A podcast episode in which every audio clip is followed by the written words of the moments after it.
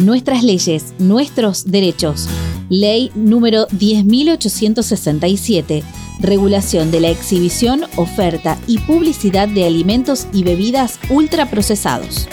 Sancionada el 10 de diciembre de 2020, esta ley restringe en la provincia de Entre Ríos la exhibición, oferta, publicidad y promoción de alimentos y bebidas ultraprocesados prohíbe hacerlo a menos de 5 metros de las filas y líneas de cajas registradoras, accesos y salidas de supermercados, hipermercados y otros comercios de la modalidad autoservicio, incluidas las farmacias. Con esta restricción se busca disminuir la prevalencia e incidencia del sobrepeso, obesidad, diabetes y otras enfermedades crónicas no transmisibles en la población.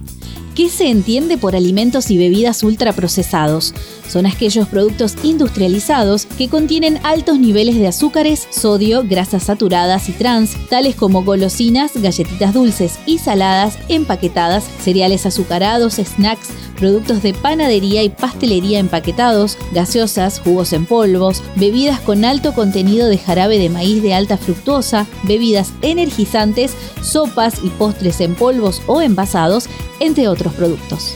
Están exceptuados los comercios que tengan como actividad principal la venta de golosinas o alimentos de similares características, como así también los mini mercados y pequeños autoservicios. En la sesión del 26 de agosto de 2020, la autora del proyecto, la diputada Paola Rubatino, expresó los fundamentos de esta manera principio quiero contar que es un proyecto que lo empecé a escribir y a registrar con mi grupo de trabajo en base también a experiencias muy personales. Yo estoy convencida que, que somos lo que comemos.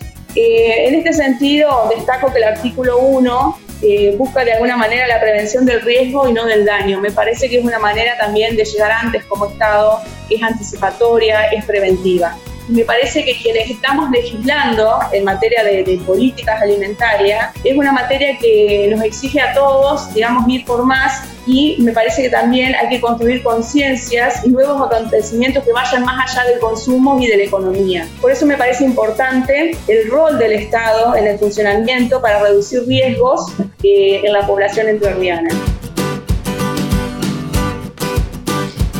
El Ministerio de Salud de la provincia, a través del área de promoción de la alimentación saludable, debe elaborar cada año un listado de clasificación de alimentos y bebidas de estas características para que la Dirección de Defensa del Consumidor pueda garantizar el cumplimiento de la ley. Nuestras leyes, nuestros derechos. Una producción de Radio Diputados, la radio online de la Cámara de Diputados de Entre Ríos. Escúchanos por www.medios.hcder.gov.ar.